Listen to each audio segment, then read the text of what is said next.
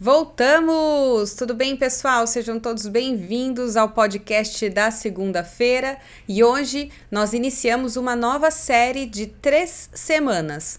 Aos sábados, no Radiação, nós estamos falando sobre um novo olhar sobre a igreja e temos refletido sobre o fato de que a igreja é um movimento de pessoas ao redor e em direção a Jesus que espalham seu amor incluem outras pessoas, têm Jesus como alvo e alimentam a esperança no presente e no futuro. Tem duas questões no pano de fundo da carta que nós estamos lendo, que é a carta aos Tessalonicenses, que nós queremos tratar nos próximos podcasts. A primeira delas é como um cristão lida com o seu trabalho, e a outra, que está na segunda carta, fruto do primeiro tema do pano de fundo, Paulo fala assim, ó, dos fins dos tempos e a chegada do que ele chama de filho da perdição, o anticristo. Então, como pano de fundo dessa carta para essa igreja que cresce rapidamente e precisa entender o seu papel e a sua identidade, estão lá duas questões fundamentais para qualquer tempo ou época: como conciliar fé e trabalho e como lidar com a possibilidade de viver os últimos tempos com a chegada do que a gente geralmente chama de anticristo. Antes, nesse episódio, nós vamos conhecer esse primeiro pano de fundo da chegada de Paulo a Tessalônica, seguindo duas pistas que o texto nos dá, que, nos dá, que são importantes para os relatos de Atos 16, que precede a chegada em Tessalônica. A gente volta depois da vinheta. Segura aí.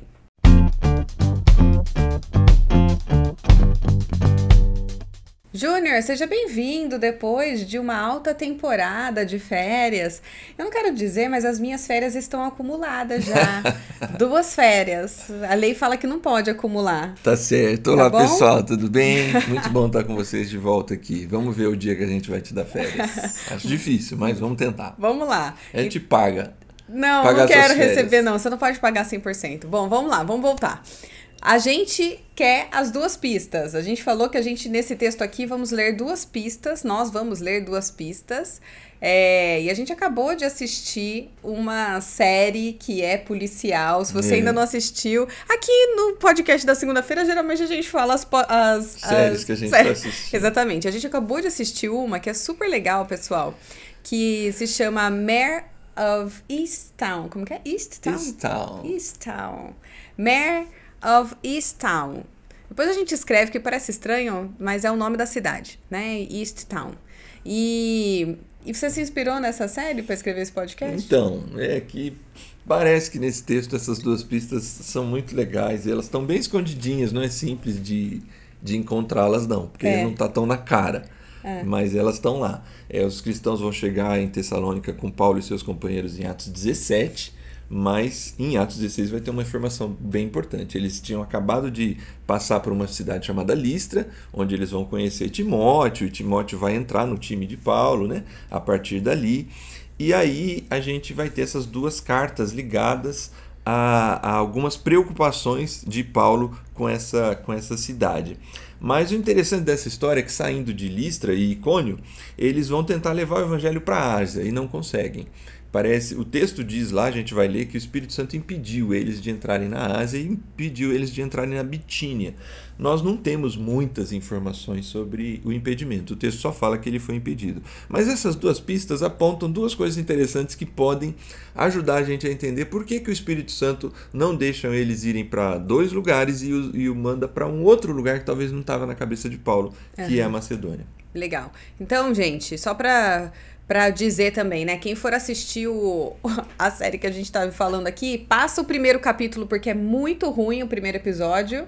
E depois segue do na Mare, série né? do, do Mare of Easttown. É muito ruim o primeiro capítulo, o primeiro episódio é muito ruim.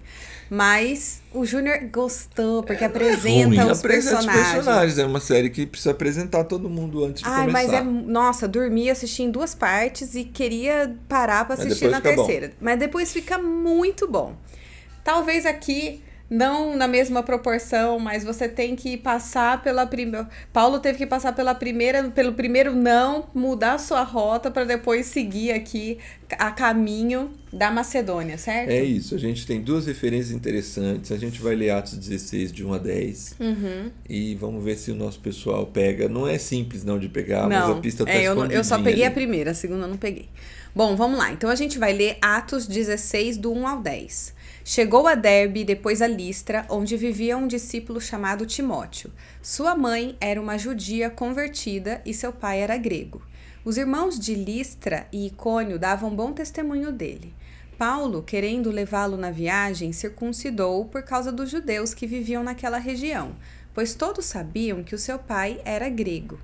Nas cidades por onde passavam, transmitiam as decisões tomadas pelos apóstolos e presbíteros em Jerusalém, para que fossem obedecidas. Assim, as igrejas eram fortalecidas na fé e cresciam em número em cada dia. Paulo e seus companheiros viajaram pela região da Frígia e da Galácia, tendo sido impedidos pelo Espírito Santo de pregar a palavra na província da Ásia. Quando chegaram à fronteira de Mísia, tentaram entrar na Bitínia, mas o Espírito Santo, o Espírito de Jesus, os impediu. Então contornaram a Mísia e desceram a Troade. Durante a noite, Paulo teve uma visão, na qual um homem da Macedônia estava em pé e lhe suplicava: passe a Macedônia e ajude-nos. Depois que Paulo teve essa visão, preparamo-nos imediatamente para partir para a Macedônia concluindo que Deus nos tinha chamado para lhes pregar o Evangelho. E aí, percebeu alguma coisa? Você que nos ouve, quer um tempinho, voltar, parar de assistir agora, olhar para o texto de novo, Atos 16, de 1 a 10. A primeira pista está presente na leitura desses versos. Mas está tão simples assim? Está na cara? Não está na cara, não. Mas se ler assim com bastante atenção, tem uma informaçãozinha tão escondidinha que, que dá uma pista muito interessante do que está acontecendo ali. É, especialmente se você está lendo o texto, porque para quem está só ouvindo, ouvindo é. o texto, não fica claro. Mas dos versos 1 ao 9, a gente tem uma maneira de apresentar o grupo de Paulo, ou seja, é um leitor que está de fora, ele está lendo e falando na terceira pessoa. Um autor, na verdade. É um né? autor, né? é como se ele, ele fosse um narrador do texto. Isso. Se você for no verso 10, muda. Ele fala assim, ó. Primeiro ele estava assim, então contornaram, então chegaram e, e, e, foi e tentaram entrar. E no verso 10 ele fala assim: depois que Paulo teve essa visão, preparamos-nos imediatamente. Ou seja, ele se inclui na viagem. Foi uma esse narrador que estava de, olhando de fora quando vai para Macedônia entra como se fosse um passe de mágica. Ele mudou a voz do texto de eles para nós. É isso. Entrou alguém na história, parece que exatamente em Troade, porque é quando eles chegam em Troade que a voz muda de eles. Eles foram os companheiros de Paulo para nós decidimos uhum. ir para Macedônia. E nesse caso, então, é quem escreve Atos. Ex e quem escreve Atos? Lucas. Lucas. E Lucas é o quê? Médico. Pois é, olha que pista. Para quem está buscando entender alguma coisa, um detetive, isso aqui é muita coisa. Parece que não, mas é. Mas os historiadores, os teólogos, eles vão pegar essa pista para talvez sugerir que o impedimento é, de Paulo de ir para alguns lugares. Uhum. Diz que o Espírito de Jesus os impediu. Isso. É, Pode não é porque o Espírito Santo entrou na frente e falou, não, não vão para cá. Não, são circunstâncias que os afastam e que os impedem de entrar lá. Então, pode ter sido uma fala direta? Pode. Pode ter sido um sonho, assim como ele teve um sonho do ah, mas eu acho que estaria Passa Macedônia. É, enfim. Mas parece que ocorreram circunstâncias, como você disse, que eles, eles vão eles vão caminhar para uma para a primeira vez para a Europa. É hum. a primeira vez que o evangelho vai pisar. Eles estavam tentando ir para a Ásia aqui. Eles estavam tentando ir para a direita, para a Ásia. Uhum. E agora eles foram enviados para a esquerda, para a Europa, para o oeste, né? Uhum. Eles vão fazer a conquista do oeste, e né? E qual que é o motivo então que você acha que os impediu? Então, não eu, mas alguns autores eles vão dizer que é possível que as circunstâncias de Paulo faz Paulo entender que o Espírito Santo está impedindo de ir, porque ele pode ter tido algumas quedas é, da sua saúde. É, algumas pessoas ah, defendem que aquele espinho na carne que Paulo fala que tem é uhum. uma doença que ele tem e que o enfraquece. Uhum. E aqui é a primeira vez que Lucas entra na história. Uhum. E Lucas ele é um médico e parece que daqui de Atos 16 para frente, às vezes o texto vai voltar para a primeira pessoa do plural, é, ou melhor, para a terceira pessoa do plural, eles, e às vezes ela volta para a primeira do plural, nós. Ou seja, mostra que Lucas ia e voltava, ele não estava constantemente o tempo todo nas viagens, mas ele era como se fosse um itinerante. Ele e ele estava um tempo e parece que ele se afastava um pouco e ele voltava. Mas não dá para ter certeza também, né? Não, não, não, com certeza não. É só uma pista. Uhum. É, é, é, interessante perceber essa entrada nessa circunstância e o que eu acho que o que é importante aqui para esse contexto assim do que a gente vai tratar a partir da semana que vem, que é a questão do trabalho e na outra questão do, do anticristo é, nesse fato específico, aponta para que fraqueza, dor, mudança de planos, enfim, nada impede esse homem de seguir o seu propósito, os seus caminhos, aquilo que ele tem como missão de vida. Isso é interessante, porque Paulo tinha um plano e ele teve que alterar. Sim. Ele reconhece Deus em todo esse processo, ele lida com a alteração e segue, o que muitas vezes não é fácil de fazer.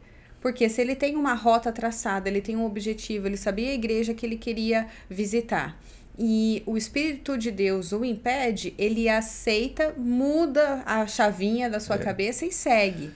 E é legal saber que foi assim que Lucas entrou na história, que no caso ele mesmo estava narrando, né? Exatamente. Tem alguma outra pista que você acha que é interessante? Essa já é bem mais discreta e precisa conhecer mais a história e a região onde tudo isso está acontecendo. Se fosse um detetive, é óbvio que ele iria buscar isso e é o que os historiadores fazem, né? Paulo ele vai entrar numa região que parece que tudo aponta para uma única referência. Qual que é? O, o, o grande conhecido como Alexandre o, o grande. grande. Alexandre Magno, Magno. né? Uhum. É, Dizem os historiadores que mais do que conquistar regiões, ele tinha uma intenção, que era unir o mundo todo de leste a oeste debaixo de uma só cultura, da cultura grega, né? Uhum. Ele tinha a intenção de tornar todos os homens dignos de uma vida como os gregos. Então, ele é mais tratado do que um conquistador que escraviza, mas um conquistador que quer libertar a partir da, da filosofia grega. E agora, como que os historiadores chegam nessa teoria? Eu lembro que no primeiro episódio da nossa série no Radiação, é, e se você está acompanhando esse podcast depois, em algum outro período que a gente já não está mais nessa série, ela se chama Um Novo Olhar sobre a Igreja. Vale a pena conferir. E a gente vai deixar também aqui conectado ao final do, do podcast já para começar esse episódio. Mas é, eu lembro que você falou que o nome da cidade de Tessalônica é o nome da irmã do Alexandre, certo? Exatamente. Que tu... é, como é que é mesmo? Tessalônica. Ela chama Tessalônica? Ela chama Tessalônica. Ah, tá. É, tudo ali por diante nessa viagem vai ter referências, impregnado de lembranças de Alexandre. Então, Troade, onde Lucas provavelmente reside. Ah. É, na verdade, o nome completo de Troade era Troade Alexandrina. Legal. Eles saem de Troia de Alexandrina e vão para Filipos. É a primeira cidade que eles param. Filipos é, tem esse nome, essa cidade, em honra ao pai do Alexandre. Hum. E a cidade de Tessalônica, que a é minha irmã. irmã, que a gente falou. Então, Paulo está diante do fato assim: é como se passa a Macedônia, é assim, é, ele, ele está diante de uma circunstância em que aponta para ele assim: quem vai realmente, quem precisa conquistar e libertar o mundo é o, é o evangelho é Jesus Cristo. Todos os povos livres, unidos de leste a oeste, essa também é uma é uma presença muito forte na ideia do evangelho. Ide por todos os povos, uhum. para todas as etnias, levando o evangelho a todas as pessoas. Que interessante. De alguma forma, então, as duas pistas apontam para duas coisas muito legais para quem vive com Jesus e decide levar Jesus para outras pessoas. A primeira delas, que a gente já identificou aqui, são as limita limitações, mudança de rumo, de planos, dificuldades uma doença, dores da alma que podem vir junto, dificuldades que não nos deveriam fazer parar. Sim. E a outra coisa é que levar Jesus aponta para a maior mudança e transformação que o mundo precisa para encontrar liberdade e destruir as inimizades e um dia viver um mundo unido, em paz, em harmonia. A ideia do Alexandre não é uma, uma ideia ruim. Não, não era mesmo. Mas ele não consegue fazer isso. Uhum. E Paulo está exatamente no meio dessa história né? Uhum. É, e ali o evangelho realmente, a partir da Europa, é o que a gente pode chamar hoje de um mundo ocidental cristão, entendeu? Uhum. Então, bom, para a gente terminar, agora sim a gente chega em, em Tessalônica. Toda essa história vai ser importante para conversarmos semana que vem sobre fé e trabalho, porque os tessalônicos quando têm acesso a essa mensagem e se rendem a Jesus, eles entendem errado a proposta de Paulo. E isso é um pano de fundo importante ali na carta.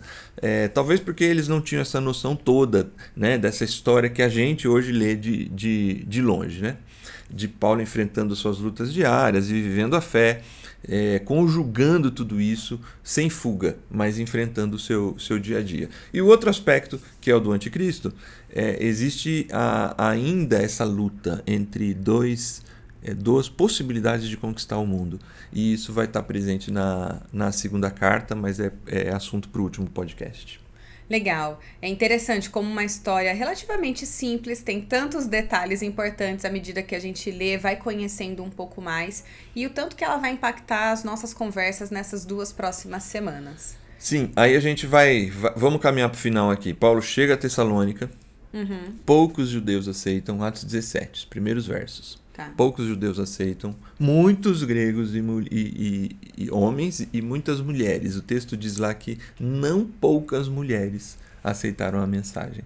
É. é uma igreja diferente de muitas outras. Eu acho que Filipos e Tessalônica é. são igrejas mais gentias uhum. do que judias. Uhum. As duas cidades, olha que interessante. Uhum. Paulo está chegando no lugar que ele está diante do fato de conquistar o mundo e realmente quem mais é, aceita o evangelho em Filipos e em Tessalônica não são judeus, são minorias. São as outras nações. Uhum. É, tanto mulheres quanto gentios, certo? Exatamente. Gentios, pessoal, só para você entender, gentio é a forma como era dito na, naquela época para povos que não eram da religião judaica. Não só religião, né? Não eram Não, é judeus. Povo, é, judeu. povo judeu. Judeu, exatamente. Então aí tem uma frase, é a única que eu quero destacar, que ela é dita de forma pejorativa no texto, mas que lida e ouvida sob a perspectiva do que a gente conversou hoje é um grande elogio. Hum. Quando o pessoal da cidade, principalmente os judeus, ficam revoltados com o que o evangelho está causando naquela cidade de revolução, de transformação, eles dizem assim, Atos 17, 6 e 7. Esses homens que têm causado alvoroço por todo o mundo agora chegaram aqui. E Jason os recebeu em sua casa. Todos eles estão agindo contra os decretos de César, dizendo que existe um outro rei chamado Jesus.